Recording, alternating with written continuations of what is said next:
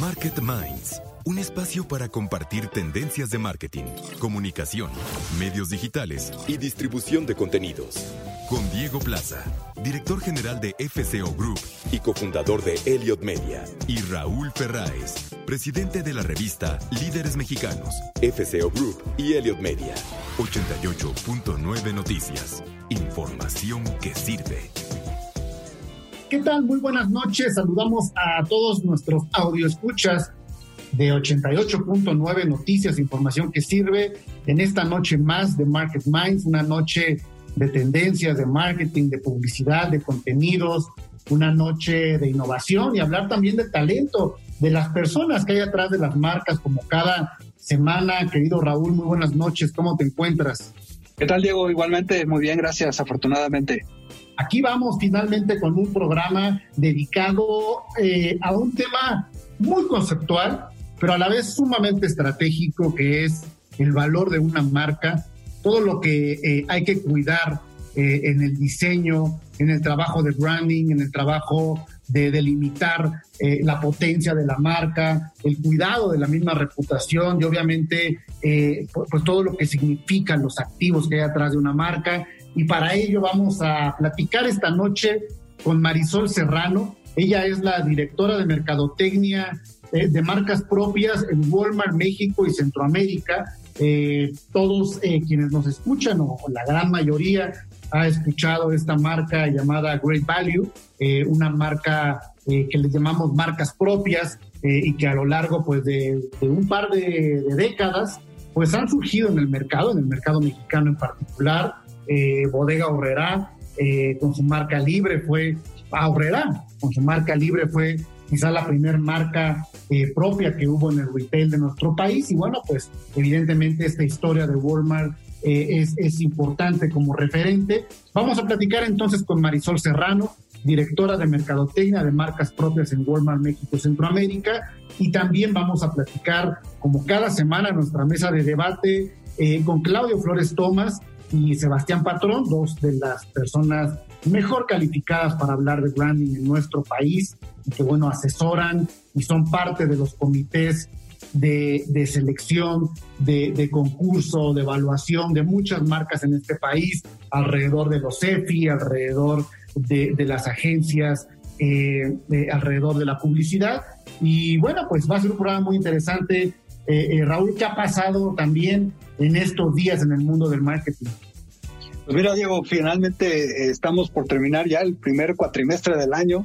Eh, se oye muy fuerte, ¿no? Ya se nos fue una tercera parte del año, eh, casi. Y, bueno, la, ventaja aquí o, la buena noticia es que, pues aparentemente todos los indicadores económicos y de actividad económica se ven mejorando. Eh, tal vez no a la velocidad que quisiéramos, pero sí se ven mejorando temas como el turismo, temas como el consumo, eh, y, y, esto espero que sea una tendencia que, siga al alza eh, de aquí a fin de año, pero creo que es muy esperanzador que, las cosas estén un poco regresando a la normalidad.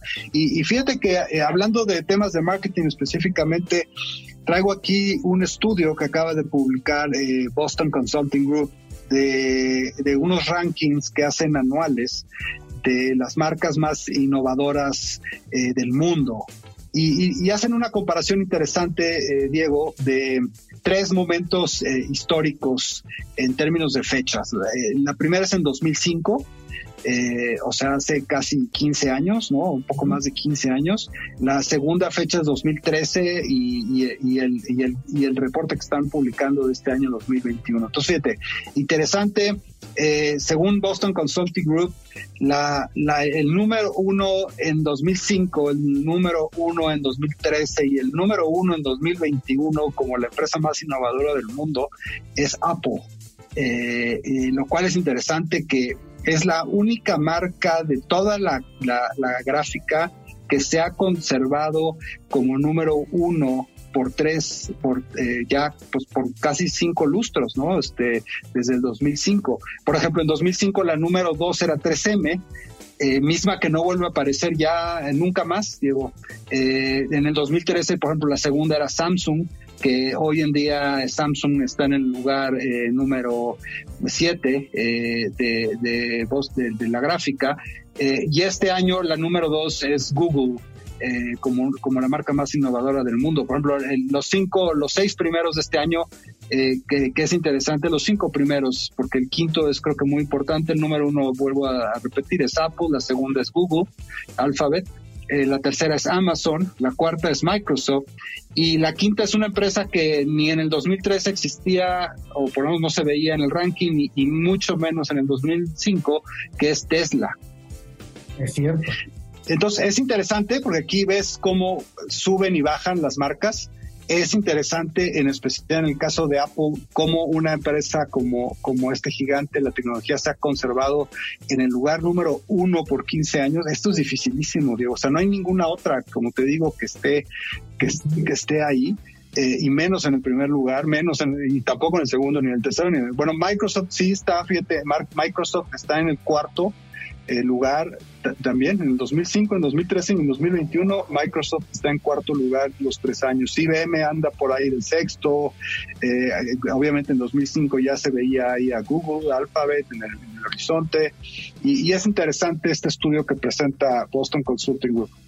Fíjate que ahorita que mencionas este tema de Apple, eh, pues es, es quizá pues uno de los ejemplos más eh, grandes, magníficos de branding que crea pues mariposas en el estómago, tanto a quienes les gusta la marca como a quienes no les gusta. Y, hubo una declaración hace muchos años de que, que, entonces fue el CEO de Apple, John Scully, que, que, decía que, la gente habla de tecnología, sí, pero Apple es una empresa de marketing realmente. Es la empresa de marketing eh, eh, eh, más que una empresa de tecnología. Entonces, hay un enfoque totalmente donde pues, Steve Jobs entendió eso, crearon eso, y, más que una empresa de tecnología, es una empresa de marketing, Sí. Y, y, tenemos también otra nota interesante que acaba de publicar el Pew Research Center eh, en Estados Unidos eh, de un estudio que hicieron entre finales de, enero y, mediados de febrero de este año, en donde le preguntan a eh, una muy buena cantidad de, habitantes de los Estados Unidos cuál es la red social que prefieren o que más usan en su día a día. Y es interesante las cifras, Diego, sigue siendo el primer lugar YouTube con el 81%, o sea, podríamos decir que hoy en día sigue siendo YouTube la reina de las redes sociales, Facebook 69%, fíjate, con todo y que todo el mundo habla de la caída de Facebook, sobre todo en las nuevas generaciones, sigue siendo la número dos, con casi 70% de, de las preferencias en, la población americana. En tercer lugar está eh, Instagram con el 40%. Luego me sorprende, está Pinterest, eh, 31%, LinkedIn 28%, eh, y, por ejemplo, Twitter está hasta el séptimo lugar con 23%, TikTok eh, noveno lugar con 21%, Reddit 18%. Entonces, e, estas todavía están muy lejos de, esa hegemonía que tiene YouTube. 81% de los ciudadanos de, Estados Unidos la usan como su red preferida. Sería bueno platicar con alguien justamente de YouTube. Ya tuvimos aquí en Market Minds a Paco Jiménez, director general de Twitter México, hace un par de días, y también Andrea Lobato, ¿no? La, la, la, directora eh, de marketing para, a nivel global de Pinterest. Exacto.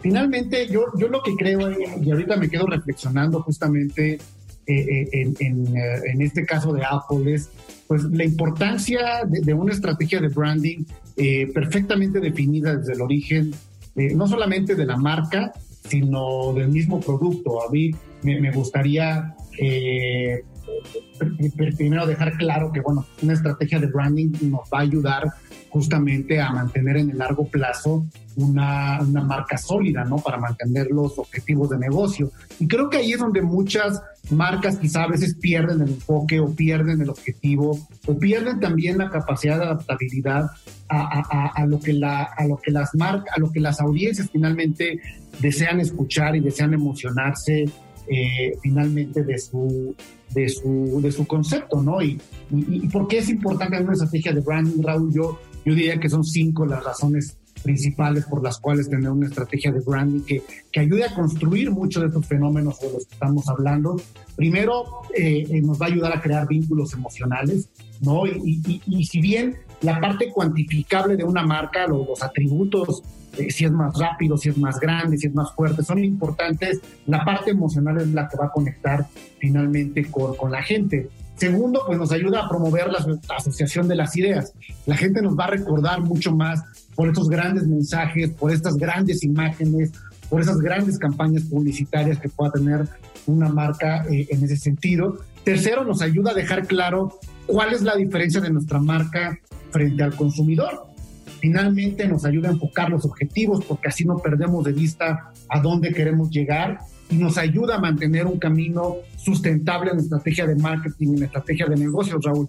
¿Tú cuáles dirías que son para ti las marcas eh, pues más icónicas que han significado, sobre todo en estos vínculos emocionales a lo largo de tu vida, Raúl? Mira, yo creo que todos las tenemos este, en nuestro eh, inconsciente, ¿no? Eh, las marcas que que pues desde que éramos pequeños las veíamos, eran parte de nuestro universo en términos pues de lo que deseábamos, de cómo nos identificábamos con esas, con esas marcas. Yo creo que es una combinación un poco entre lo que quieres y necesitas y entre eh, cómo te venden algo para que lo desees, ¿no? Eh, todos evidentemente tenemos necesidades y deseos de cosas eh, pues que son parte de nuestras muchas necesidades pues básicas y muchas pues también necesidades creadas no por nuestros gustos nuestros hobbies nuestros pasatiempos las cosas que nos gustan las cosas que nos emocionan las cosas que realmente nos gusta hacer yo me acuerdo por ejemplo cuando era cuando era muy chico este eh, había unos eh, muñecos de acción que se llamaban G.I. Joe, que para mí era así como wow tener uno, ¿no? Obviamente jugó, jugó una parte importante en mi vida eh, los Hot Wheels, ¿no? En esa época también, los, los cochecitos, pues eran parte de lo que yo hacía y jugaba en las, en las calles, ¿no? Y, poco a poco vas madurando, van cambiando tus gustos, pero yo creo que siempre eh, estás ahí. Yo creo que ahí es donde están los retos de las marcas, ¿no? O sea, ¿cómo logras que cuando alguien empiece a sentir una necesidad por tener o por hacer algo, estés ahí presente y, y conectes con esa persona, ¿no? Y conectes emocionalmente conectes en términos de los valores que están buscando y, eso pues es lo que genera yo creo la lealtad de la marca en el mediano, en el, largo y en el muy largo plazo, ¿no? O sea, yo creo que todos podemos recordar marcas que son realmente legendarias, ¿no? Y que, y que siempre lo serán, independientemente si usaste o no el producto.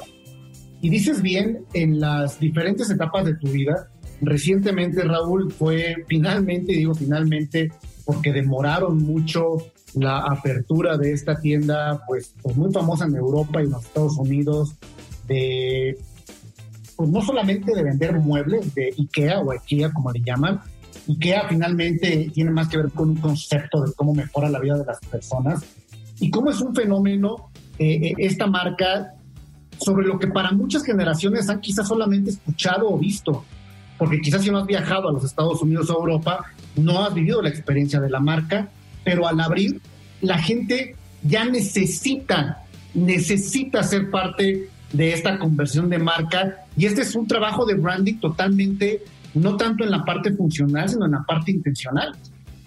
Ahora, ¿qué porcentaje crees tú, Diego, que eh, en las historias de éxito del branding, qué porcentaje le das tú al producto, a la idea original y qué porcentaje le das tú a la forma en la que se comunica esa idea. Porque, por ejemplo, el ejemplo que das es muy interesante.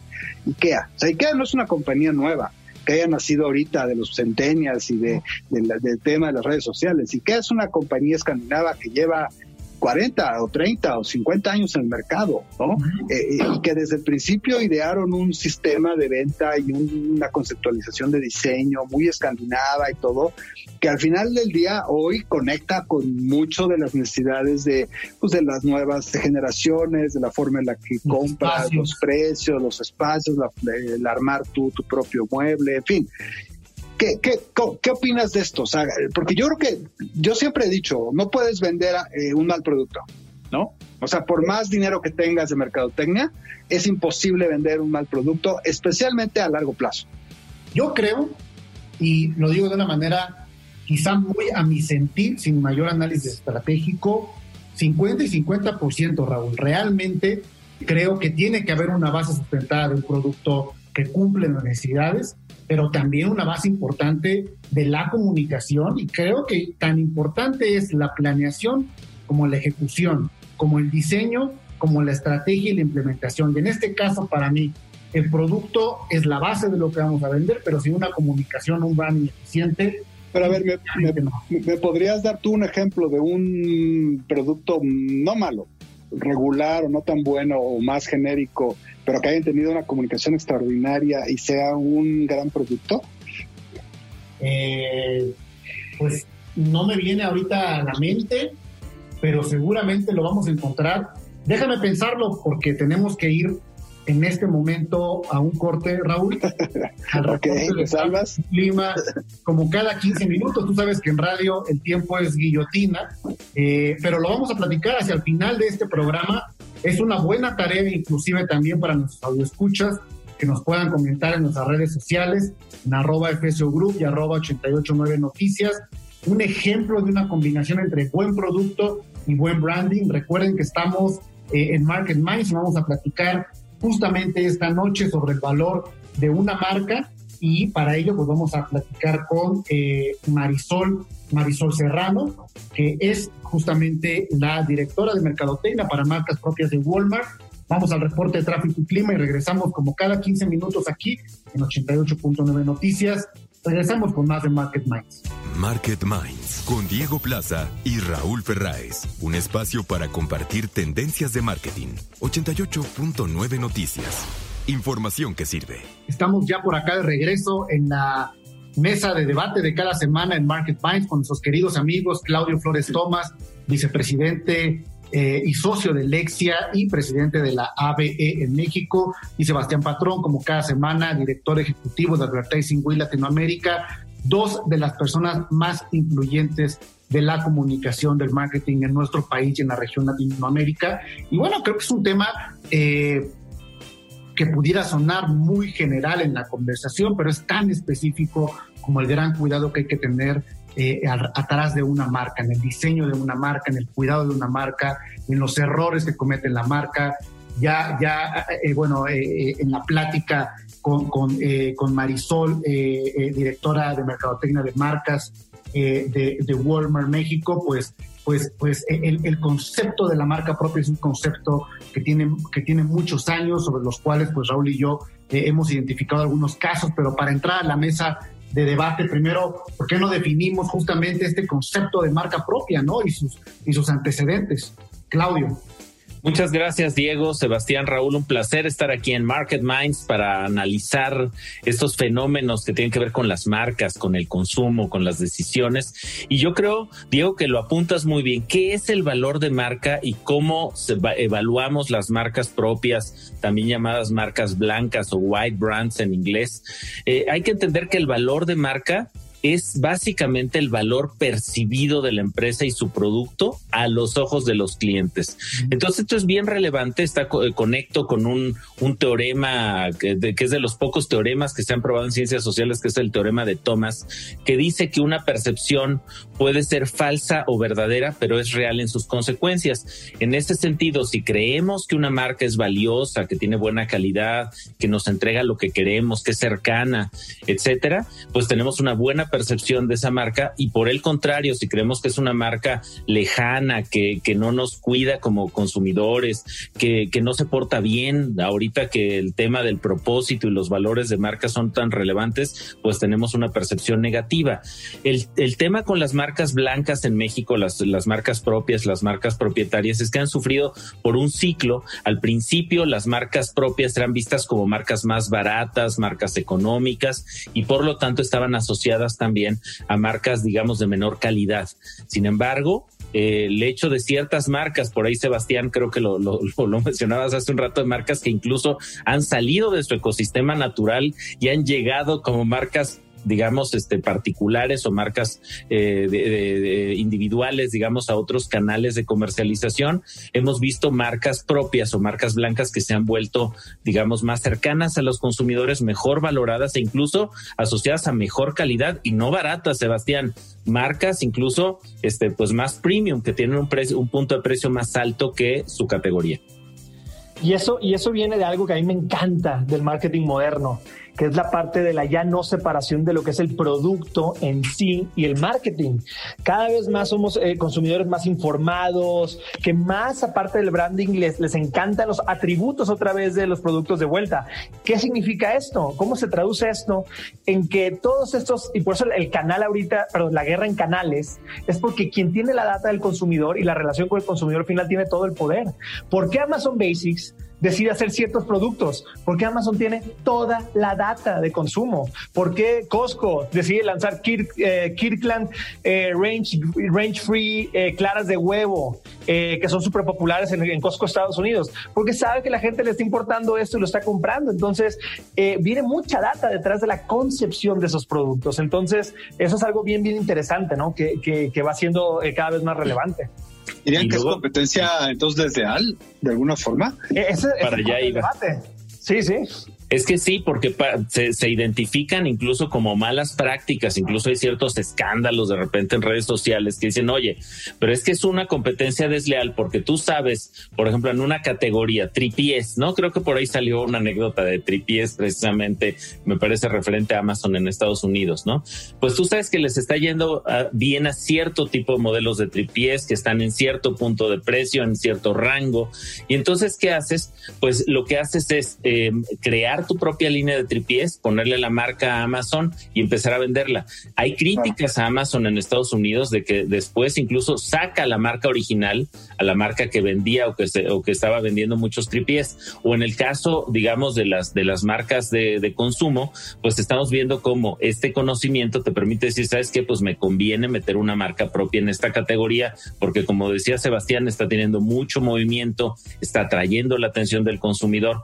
Entonces, el chiste aquí aquí es cuáles son las políticas que hay detrás para ver si esto es justo o injusto, porque finalmente desde el punto de vista del consumidor, Sebastián, Raúl, Diego, eh, pues me, estás trayendo un producto de muy buena calidad a mejor precio, por ejemplo. Entonces, el, productos no se va a quejar mismos productos que, que muchas veces fabrican las mismas marcas eh, tradicionales, ¿no? Y que nada más se las venden eh, más baratas a estas empresas y las reetiquetan, ¿no? Y, y bueno, al final de cuentas, un poco eh, el discurso de todas estas marcas propias es que, que, que, el consumidor es lo más importante, ¿no? Y hay que darles mejores precios. La mayoría compiten con buenos productos, pero sobre todo es el precio, ¿no? El que genera un diferenciador entre los productos de marcas más conocidas o, que tienen que hacer más publicidad, etcétera, etcétera, ¿no? Y, sí, perdón, perdón. y, agregaba lo que y yo poniendo especial énfasis en estos atributos del producto que son muy importantes. Te pongo un ejemplo. Yo estaba ahorita buscando claras de huevo en todo, en todo, en todo México, en todos los súper, solamente están la San Juan y, y, en Estados Unidos hay claras de huevo, de gallina, de, de orgánica, orgánica. pastoreo. ya es lo que te digo, que el branding de repente como, o sea, estoy buscando esa, ese atributo de ese producto, ¿no? Y esa data es lo que al fraguar estos productos es sumamente importante porque así es como los crean o los producen, ¿no? Oigan, ¿para qué tanta, qué tantas personas compran realmente por la marca? O sea, ¿cuál es la percepción que tienen ahí? O sea, yo llego, como dice ahorita Sebastián, buscando un chocolate y, me paro enfrente en, en una eh, anaquel donde hay a lo mejor 20 chocolates. O sea, realmente, según su opinión, ¿qué porcentaje de la marca decide mi, mi preferencia a la hora de escoger ese chocolate? Yo, depende de la Eso ha sido un debate que ha sido muy cíclico a lo, largo, ¿no? O sea, en los 40, 50 los productos eran mucho de atributo, empezó el marketing emocional, contextual. Hoy en la era del Internet eh, cada vez estamos más informados de qué sustancias tiene ese producto, cuáles evitar. Entonces vuelve a entrar otra vez en, juego, pero por ejemplo hay categorías muy peleadas en las cuales pues el branding te puede dar ese, ese, ese ganón, ¿no? Tipo la categoría como cerveza. O sea, una cerveza pues en realidad es, algo que, claro que viene el sabor y cuestiones de ese tipo, pero también hay, cierto el labor de branding por ahí, ¿no? El whisky, todas esas categorías muy, muy peleadas, eh, debe tener una influencia más grande que, que, que, en otras, que son muy productos muy, muy únicos, ¿no? Y que para innovar, pues lo más importante es el producto, más que el, más que el marketing. Entonces creo que, creo que por ahí eh, así entra en juego, ¿no? Coincido, coincido con lo que plantea Sebastián. Hay categorías más difíciles para las marcas propias. Pensemos, por ejemplo, en la categoría de higiene y belleza, eh, eh, champú, eh, perfumes, cremas, cremas cosméticas, este, eh, como ya decía Sebastián, tecnología. Oye, este celular es mucho más barato que tu super iPhone.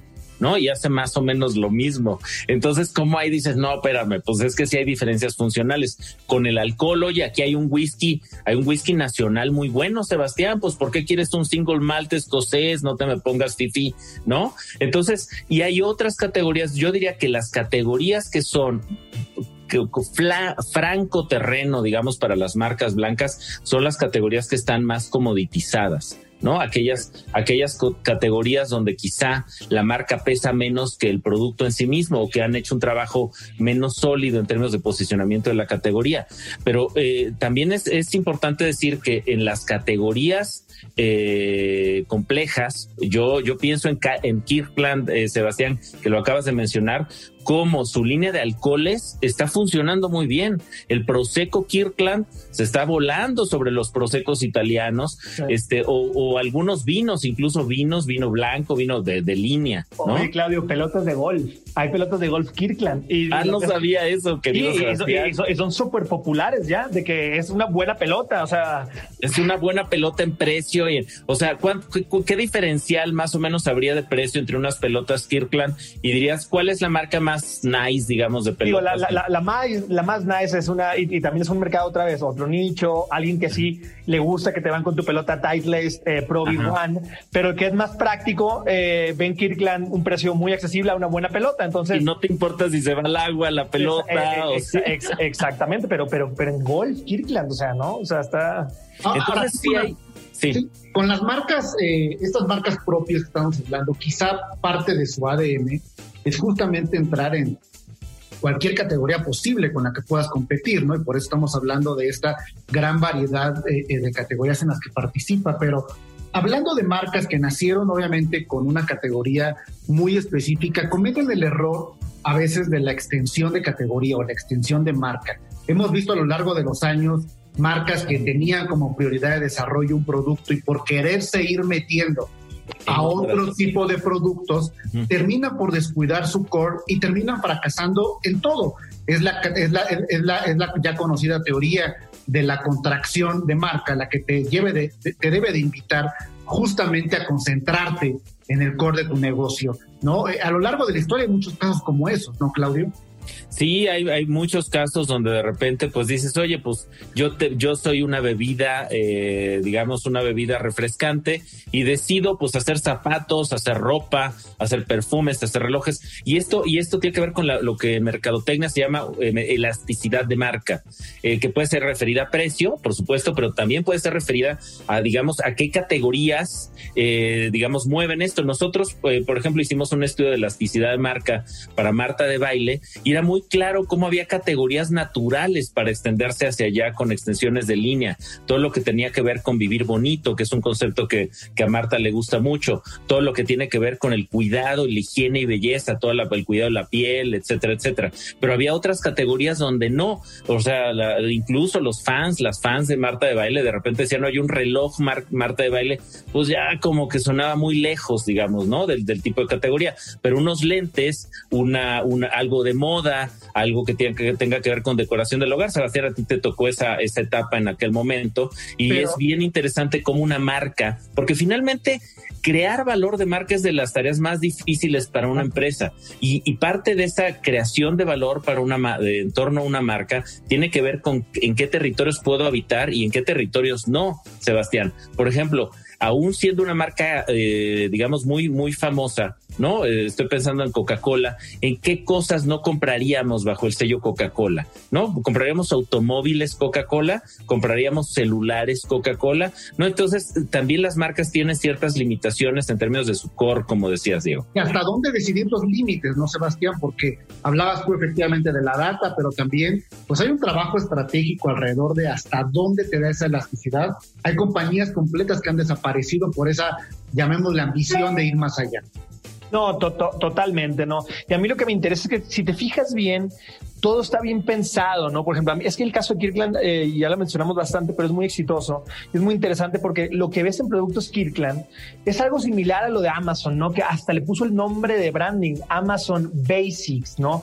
Como esta parte de, diciéndote, sé que el que está comprando aquí es es un, perfil de gente que quiere encontrar precio barato y que viene a comprar las cosas más básicas o más, eh, que, ah, que no importa en qué tienda lo compra, porque Amazon es, el Everything Store. Entonces, por eso hace este tipo de productos están pensados eh, eh, en ese sentido. No quiere decir que no se hayan equivocado con otras cosas, como el teléfono de Amazon, que fue un fracaso. Este, hablando de extensión de marcas. Exacto.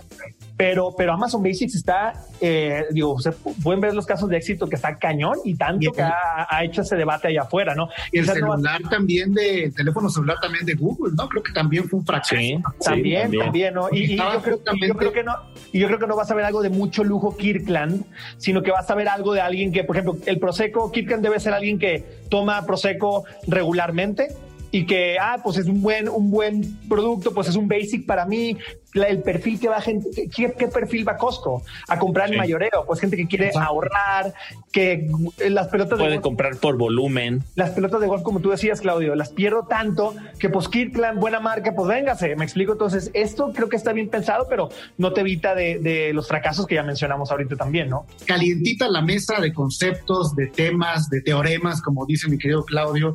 Dices tomar Prosecco regularmente, no sé si diario alguien podría tomar Prosecco para Pero mira, como como mezclador es muy bueno, ¿eh, Diego? Para hacerlo. Para pero, hacerlo... pero, ya, pero ya tiene vino tinto, vino blanco, o sea, todo tipo de, cosas Kirkland. Varietales, sí. sí. bueno, gran mesa la de esta noche, queridos Claudio, Sebastián, Raúl. Eh, podemos seguirle por aquí en este tema, pero seguimos el próximo miércoles. Nos vemos la próxima semana. Sebastián Patrón, director ejecutivo de Advertising Week Latinoamérica. Claudio Flores Tomás, vicepresidente ejecutivo del Lexi, presidente de la ABE México. Muy buenas noches, nos vemos la próxima semana. Buenas gracias. Hasta luego. Vamos al reporte de tráfico y clima como cada 15 minutos y regresamos aquí en 88.9 Noticias de Información que sirve para continuar con más de Market Minds. Market Minds con Diego Plaza y Raúl Ferráez. Un espacio para compartir tendencias de marketing. 88.9 Noticias. Información que sirve. Estamos ya de regreso en Market Minds justamente para continuar esta conversación sobre el valor de las marcas, el valor de una marca, que a veces damos por sentado el trabajo que hay atrás de los estrategas, atrás de todo el pensamiento, eh, pues sí, estratégico, eh, y que llegamos al retail, llegamos al punto de venta, la consumimos, pero hay muchísimo trabajo atrás de la construcción de una marca. Y justamente esta noche vamos a platicar con Marisol Serrano, eh, ella es la gerente de marketing de marcas propias de Walmart México y Centroamérica. Eh, y bueno, hay una marca que, seguramente eh, todos nuestros escuchas o gran parte de ellos ha visto justamente en este punto de venta, que es Red Value. Es una marca que pues con el paso de los años ha ido incrementando su, nivel, eh, su volumen de categorías, su presencia y justamente están desarrollando una comunicación en este contexto, eh, una nueva campaña, una nueva conversación. Y bueno, pues justamente eh, con Marisol vamos a platicar sobre cómo se construye una marca eh, en este contexto y justamente cuál es la estrategia de innovación y crecimiento. Marisol me llama mucho la atención, es licenciada en mercadotecnia, pero tiene una maestría en antropología social y es una combinación bien interesante que ya nos explicará en la comprensión justamente pues del comportamiento, ¿no? De las personas, de la sociedad, de las culturas. Eh, ella ha tenido a, su cargo, con más de 16 años de experiencia administrando empresas transnacionales de consumo y retail, eh, ha tenido su cargo más de 40 marcas nacionales y globales. Y bueno, actualmente, como ya mencionaba, es líder del equipo de Mercadotecnia, donde está liderando 15 marcas. Y bueno, pues eh, un gusto saludarte, Marisol, tenerte esta noche en Market Minds. Hola Diego, muchas gracias, muy feliz de estar aquí con ustedes y esperando contribuir al público eh, sobre algunos temas de marca propia que están siendo muy relevantes ahorita, sobre todo eh, con el tema de la pandemia, ¿no? Marisol, Walmart es eh, pues la empresa privada más grande del mundo y, también es la empresa privada más grande de México, eh, por mucho. Eh, eh, obviamente arriba de ellas están algunas empresas públicas, pero, pero es impresionante lo que ha hecho Walmart en los, en los últimos años, bueno, no en los últimos, desde hace muchos años que llegó a México, que se, que, se, que, compró Grupo Aurrera. Y, y, bueno, pues sin lugar a dudas es una historia, la de Walmart, de, de, gran éxito, de mucha eficiencia, de, de nuevos esquemas. Eh, innovadores, de hacer las cosas. Y, la primera pregunta que quisiera hacerte, Marisol, es ¿por qué tener una marca propia? ¿Cuál, es el objetivo de un retail tan grande y tan poderoso como Walmart, que además pues tiene básicamente a todos los proveedores que quisiera tener, ¿no? De cualquier marca posible. ¿Por qué tener una marca propia? Bueno, eh, antes eh, que nada, sí, efectivamente, Walmart es la empresa líder en México de autoservicio, el empleador más grande de México y dentro del portafolio de marcas que tenemos en Walmart, tenemos 15 marcas, eh, marcas propias. Una de ellas es Great Value. Y pues contarles a los radioescuchas y a ustedes también la naturaleza de la marca propia. La, la, marca propia surge como la intención de ofrecerle a los consumidores la misma calidad que pueden encontrar dentro de las marcas comerciales, pero con un diferencial de precio atractivo que les permite a los consumidores extender el gasto y poder eh, tener alternativas para mantener el surtido en su canasta. Eh, nuestra marca, nuestra marca más importante en México de marcas propias, hablando del canal de autoservicios donde está Walmex, eh, en alimentos y consumibles es esta marca que les digo, es marca, la marca Great Value. Y pues es una marca muy grande que tiene uno de los surtidos o variedades más amplias en categorías de marca propia esta marca tiene más de 1.500 productos en diferentes categorías, eh, como podemos eh, eh, mencionarles papel de uso doméstico, abarrotes, procesados, básicos, artículos de limpieza, lácteos, congelados, quesos, entre muchas otras categorías. Entonces, pues hace sentido justamente por ofrecerle al consumidor una alternativa un poco más económica en el surtido de marcas que ofrecen los autoservicios.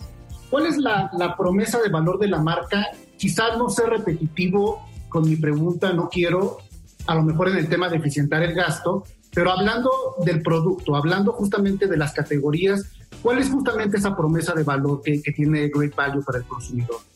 Mira, pues la propuesta de valor de la marca en este momento más que nunca sí es apoyar a la, economía de las familias, en este caso las mexicanas, durante la situación apremiante que estamos viviendo hoy en día, ¿no?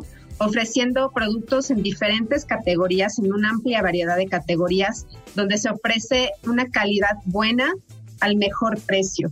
Eso le permite a los consumidores que puedan ahorrar y, como les decía hace rato, que su gasto eh, les rinda un poco más. Entonces, pues la naturaleza y la promesa de valor de la marca Great Value es ofrecerle a los consumidores mexicanos la misma calidad que pueden encontrar en marcas comerciales del segmento medio, eh, ofreciéndoles un ahorro al menos del 20%. Esa es la promesa de la marca Great Value. Al menos 20% vas a encontrar de diferencial de precio contra marcas comerciales comparables en el mismo segmento. ¿Cómo desarrollan o cómo deciden eh, una nueva categoría para esta marca? Porque al final tú ahorita nos mencionabas eh, la extensión y la dimensión, pero ¿cómo van decidiendo hacia dónde van a llevar eh, el desarrollo de esta marca con otra categoría? tiene que ver evidentemente con una investigación de mercado muy puntual, pero hacia dónde quisieran concentrar la fuerza de una marca como Great Value y más para cumplir esa promesa de valor. Claro, eh, hay un proceso de desarrollo de producto muy robusto en el cual intervenimos diferentes áreas. Les puedo decir prácticamente al inicio es el área comercial, es el área de compras, el área estratégica que decide dónde tenemos que lanzar un producto, dónde estamos encontrando un gap en el mercado, alguna categoría que se está desarrollando en particular y que requiere una, una variedad más de marcas, eh, tener una mejor competencia en el punto de venta ahí se toma la decisión, es la decisión estratégica, pero no es una decisión que se toma eh, a la ligera, es decir, tomamos información de mercado, eh, información de, de, Nielsen, no sé si lo puedo mencionar, pero bueno, sí, información de mercado, cómo se están comportando las categorías, los nichos, información del consumidor, qué está siendo relevante para él. Y con base en eso, nosotros decidimos qué categorías lanzar dentro de marca propia. Hay un proceso muy robusto, les decía, entra el área de compras, también entra el área de desarrollo eh, es un grupo bastante robusto en la compañía de ingenieros, eh, técnicos en alimentos, etcétera, especialistas en calidad incluso, que trabajan para desarrollar estos productos. También tenemos en el equipo, y esa es parte de mi equipo también de marketing, eh, un equipo de diseño que genera los empaques, etcétera. Hay paneles sensoriales que hacemos para evaluar estas propuestas con el consumidor, auditorías, hay un equipo de cumplimiento y de calidad que está detrás para certificar a los proveedores, las plantas, eh, los CEDIS haciendo estas auditorías, análisis de laboratorio de estos productos que estamos lanzando, con la intención y la finalidad de asegurar la calidad, que tengamos la mejor calidad y el precio para los consumidores. Estamos comprometidos en el equipo de, de marcas propias de Walmart México con la calidad. Entonces, la marca Great Value cumple con todos estos estándares para poder estar en el mercado. Me imagino que una de las eh, eh, fórmulas, digamos, que ustedes deben de seguir para lograr precios más bajos en este tipo de productos es, pues tal vez a lo mejor eh, recortar costos, ¿no? Y a lo mejor uno de los costos que, que recortan es el tema de la inversión publicitaria, que a lo mejor ustedes tienen otro esquema diferente al que tendría una marca tradicional, ¿no? En donde tiene que, invertir mucho más. ¿Qué, ¿Qué, nos puedes decir sobre esto, Marisol? ¿Cómo, cómo trabajas el tema de tus presupuestos en términos de, inversión publicitaria para tus marcas propias y qué tan, qué, qué, cómo, estás usando las nuevas herramientas también. Muy bien, Raúl. Pues mira, eh, tu pregunta nos lleva a parte de la filosofía de Walmart. Eh, no sé si conocen al fundador Sam Walton.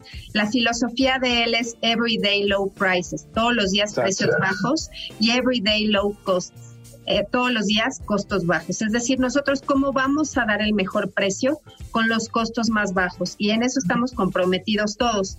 Eso nos lleva, eh, es parte de nuestra filosofía, ¿no? Y haría pensar, nos haría pensar que el tema de las marcas propias, pues, eh, como habitualmente sucede en, en muchas, muchos retails, no se les apoya con inversión publicitaria. Esto es un paradigma que hemos roto en el equipo de marcas propias de Walmart México. De hecho, es muy, mm, pues me parece muy relevante contarles a ustedes que Great Value es la primer marca propia en México que tiene soporte publicitario, que tiene una campaña publicitaria desde el año 2018 tiene redes sociales y es la única marca propia en México que tiene estos dos em, apoyos, ¿no? Una campaña publicitaria y redes sociales. Referente a eso, pues bueno, estamos rompiendo mitos, ¿no? Las marcas propias sí se pueden apoyar si es que tienen una promesa de valor relevante para el consumidor y ahora más que nunca con el tema de pandemia ha sido importante hablar de las marcas propias como un mecanismo o una alternativa para los consumidores para poder estirar su gasto. Eh, al respecto de esto, creo que vale la pena que les cuente que a inicios de año, eh, desde 2018 les decía que hemos contado con campañas publicitarias, pero eh, en 2020, a inicios de 2020, fue muy relevante generar una campaña eh, que se llama, para Great Value, que se llama Disfruta como siempre a mejor precio. Esta campaña tiene el objetivo de apoyar la economía de las familias mexicanas que se ha visto muy impactada a partir de la contingencia sanitaria. Esto debido a que el inicio de la pandemia eh, marcó un cambio de hábitos, de decisiones de compra de los consumidores que se han modificado radicalmente versus años anteriores para adaptarse a esta nueva normalidad. Esto ha provocado que la demanda de marcas propias eh, incremente de forma considerable. Es decir, los consumidores están más abiertos a probar marcas nuevas y a marcas de bajo costo y en esas nos consideran a nosotros como, como una alternativa, les decía, un mecanismo eh, que beneficia su economía. Entonces, bueno, esta, es la campaña que lanzamos. Lo que hemos buscado comunicar en esta campaña de la marca Great Value son tres cosas, eh, las más importantes son este apoyo quedamos a través del ahorro del 20% en la compra de cada producto. El tema de la variedad, ya les decía hace rato, tenemos 1.500 productos en un catálogo que presentan diferentes categorías, papeles, abarrotes, los de limpieza, alimentos, congelados, lácteos, etcétera.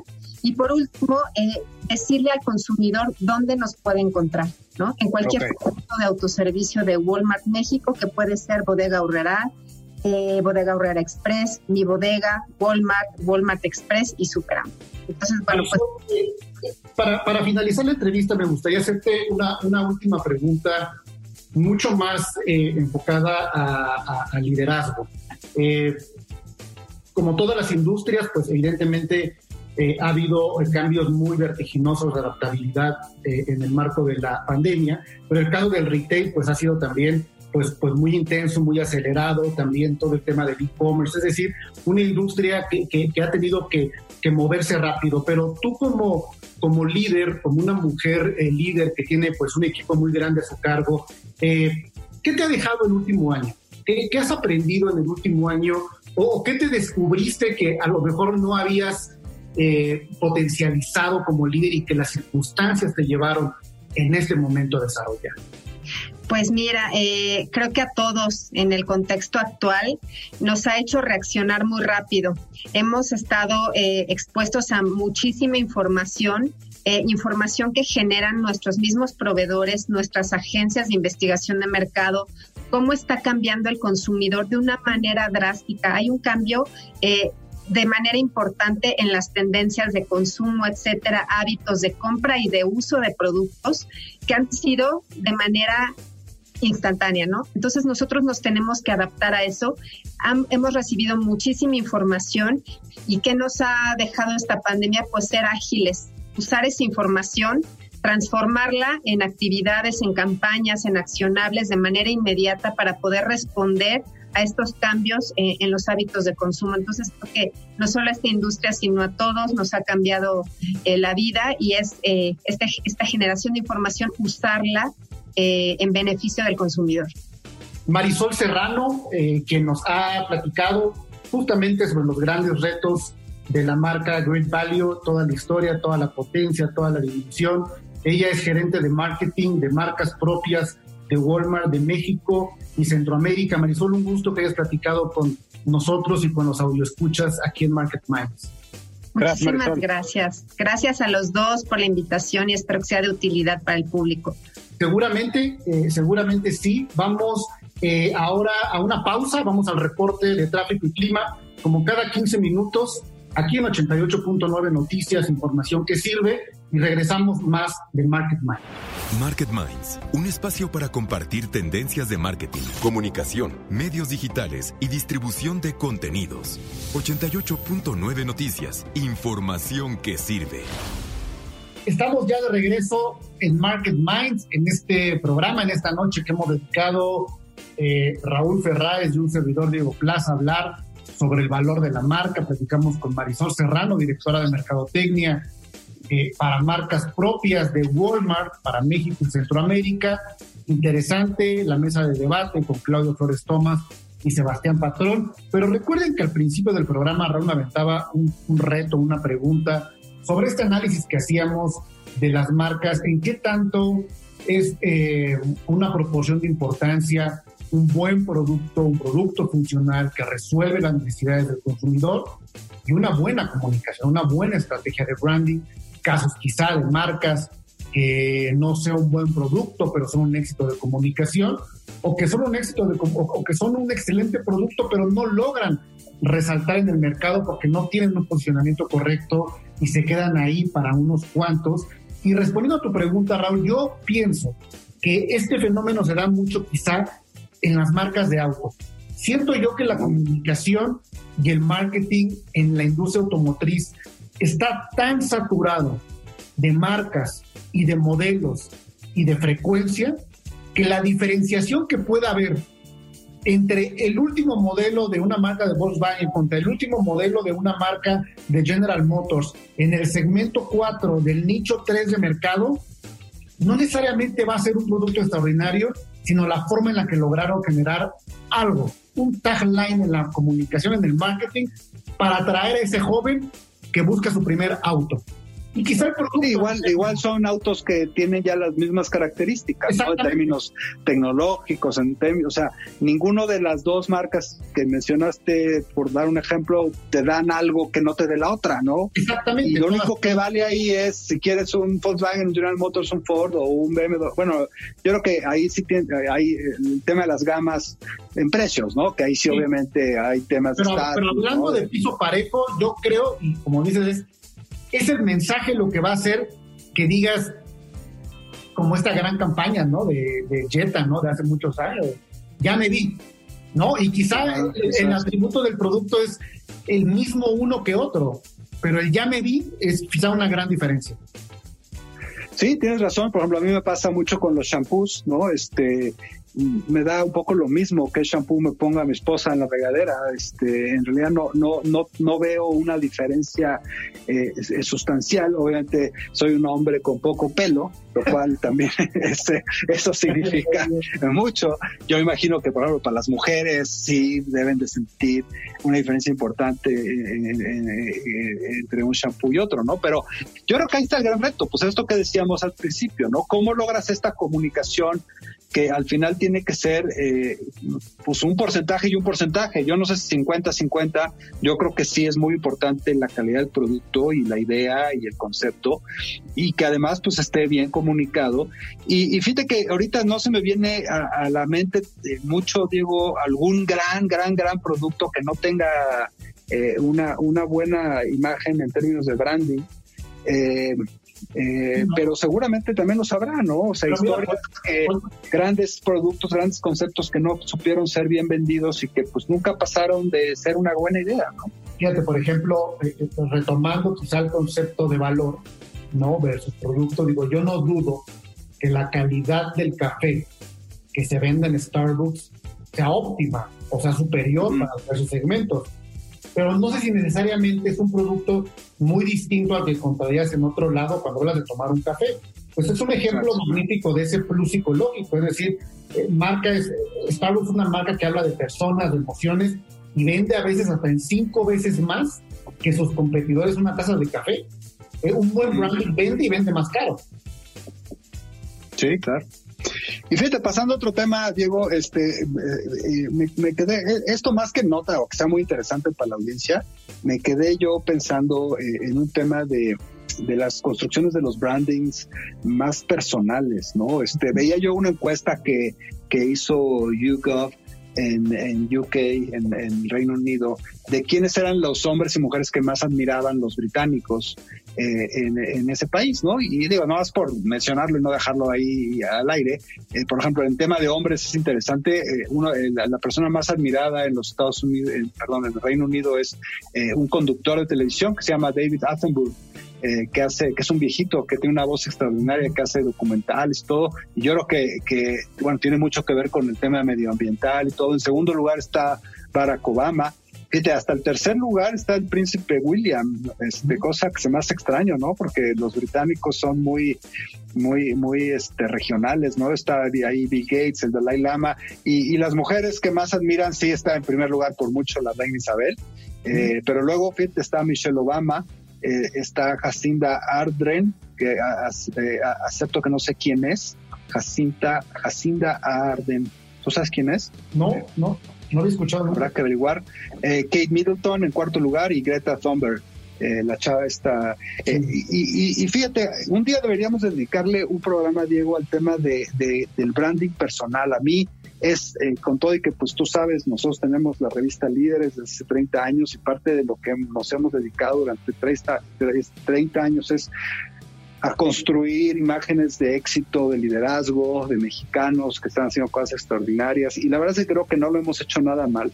Sin embargo, yo creo que en este país, Diego, a diferencia de, por ejemplo, de Estados Unidos o países más eh, desarrollados, todavía nos falta mucho eh, el impulsar esa esa cultura del branding personal, ¿no? De, de, cómo debes de venderte como individuo, pues no solo para ser un ejemplo para los demás, sino también para que te ayude a, impulsar tu, propia carrera, ¿no? Y en lo que sea. Yo creo que aquí en México tenemos un, de verdad un problema de, de, de, identidad cultural y de branding personal que un día me gustaría que analizáramos en algún programa.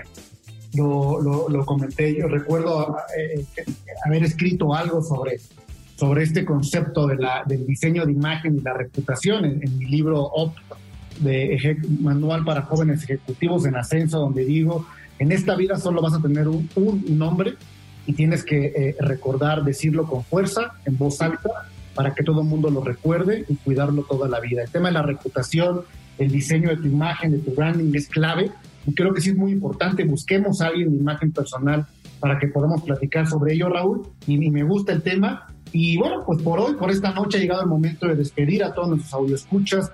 Raúl de Market Minds, eh, recuerden que pueden encontrar eh, eh, este programa y todos los programas anteriores. Hablamos durante esta noche de algunas entrevistas que hemos hecho con, Paco Jiménez de Twitter, con con, Andrea Lobato de Pinterest. Todas esas entrevistas las encuentran en iHeartRadio. En iHeartRadio pueden encontrar en, la sección en, Market Minds, pues obviamente todos los programas que hemos hecho hasta el momento para compartirlos, para llevarlos con los colegas, para llevarlos a la academia y para seguir aprendiendo sobre mercadotecnia.